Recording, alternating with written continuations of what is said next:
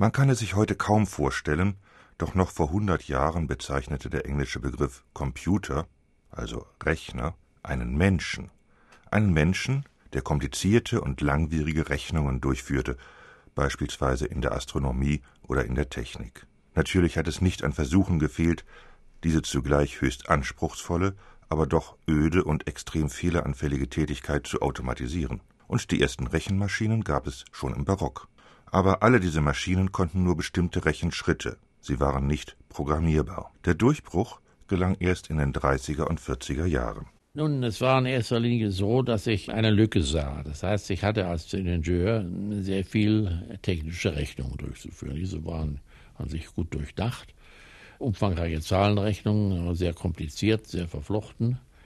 Und was es auf dem Markt zum Beispiel an Rechengeräten gab, das konnte mir wenig helfen. Die reinen Tischrechenmaschinen, die brauchten wir kaum, denn wir rechneten mit einem Rechenschieber.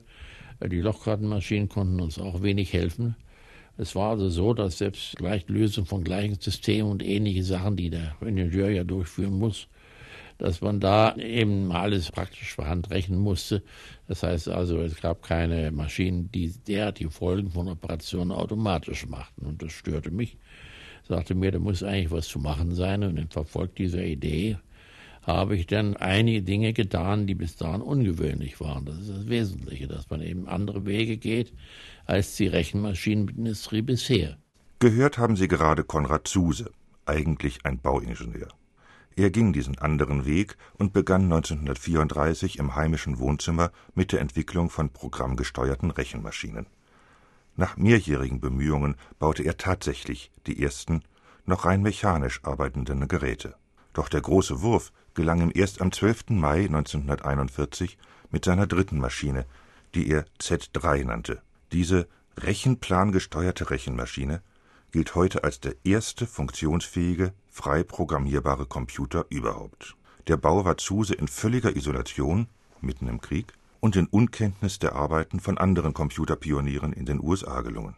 Zuses besondere Leistung liegt darin, dass er nicht nur eine Maschine gebaut, sondern eine funktionsfähige Rechnerarchitektur entworfen hatte, platt gesprochen die Funktionsvorlage für einen Computer, die unabhängig war von der verwendeten Technik. Und die Technik der etwa Wohnzimmerschrank großen Z3 mutet aus heutiger Sicht in der Tat etwas altertümlich an. Speicher und Rechenwerk wurden nämlich mit insgesamt 2600 Telefonrelais aufgebaut. Gesteuert wurde die Anlage durch einen handgestanzten Lochstreifen. Im Betrieb hört man nur ein leises Rauschen und Klacken. Damit konnte die Z3 eine Addition in 0,8 Sekunden und eine Multiplikation in nur drei Sekunden erledigen. Ein hoffnungsvoller Anfang also. Doch schon bald war es vorbei. Im Dezember 1943 wurde die Zusische Wohnung ausgebombt, die Z3 und mit ihr sämtliche Unterlagen wurden zerstört. Erst 1961 gelang es, den Rechner anhand weniger Aufzeichnungen zu rekonstruieren. Der Nachbau steht im Deutschen Museum in München. Diese Anlage haben wir gerade gehört. Ein weiterer im Zuse-Museum in Hünfeld in der hessischen Rhön. Warum Hünfeld? Nun, dorthin hatte es Konrad Zuse nach dem Krieg verschlagen, und dort gründete er 1949 ein eigenes Unternehmen, die erste Firma weltweit, die kommerzielle Computer produzierte. Natürlich waren es damals absolute Spezialgeräte, die Stückzahlen also sehr gering. Doch die Zuse KG war sehr erfolgreich. In den 20 Jahren, bis sie vollständig von der Siemens AG übernommen wurde, hat sie 251 Rechner im Wert von 102 Millionen Mark hergestellt